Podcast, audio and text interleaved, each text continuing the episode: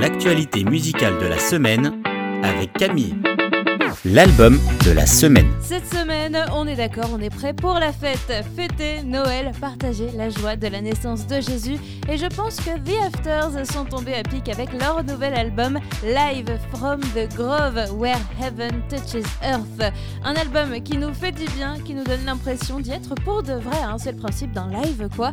Et comme tous les groupes, The Afters affirment que les concerts sont une grande partie de ce qu'ils sont en tant que musiciens et artistes et que c'est le cœur de leur métier. Alors on va se plonger dans l'énergie folle du concert avec l'album The Afters Live from the Grove, Where Heaven Touches Earth.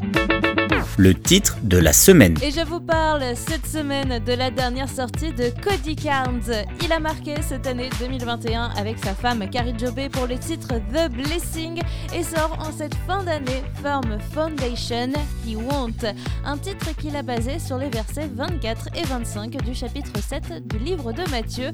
C'est pourquoi toute personne qui entend ces paroles que je dis et les met en pratique, je la comparerai à un homme prudent qui a construit sa maison sur le rocher. La pluie est tombée, les torrents sont venus, les vents ont soufflé et se sont déchaînés contre cette maison. Elle ne s'est pas écroulée parce qu'elle était fondée sur le rocher. Et ce rocher, eh bien, c'est Jésus. Si notre maison est basée sur lui, nous savons que les fondations sont sûres et qu'il ne nous laissera pas tomber.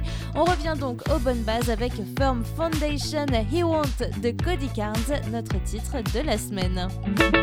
Le coup de cœur de la semaine. C'est la simplicité du nouveau titre de Mac Brock qui a touché mon cœur cette semaine, The Love of Jesus, qui nous rappelle que l'amour de Jésus est infini, qu'il nous libère et que c'est surtout la seule chose dont on a besoin. Mac Brock s'est exprimé sur bah, sa dernière sortie, disant qu'il espérait que toute personne qui écoute ce titre se sente complètement aimé par Jésus, que son amour a toujours été là avant nous et qu'il sera toujours là même après nous et que nous n'avons en fait qu'à l'accepter pour le recevoir.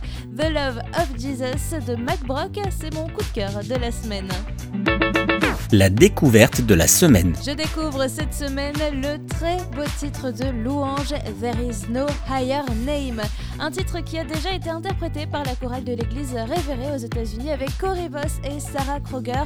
On a aujourd'hui deux nouvelles versions, une en anglais avec l'auteur du titre David Brimmer et Laura Hackett Park, mais celle qui touche mon cœur tout particulièrement, c'est la version portugaise et là euh, je vais essayer de le prononcer en plus ou moins Nao a nommé Mayor.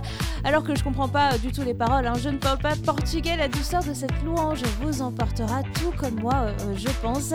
Les voix des Brésiliens Gabriela Rocha et Gabriel Guedes me mettent un peu bah, les frissons, la chair de poule. C'est un peu mon deuxième coup de cœur, il faut le dire, et c'est à mettre absolument dans vos oreilles.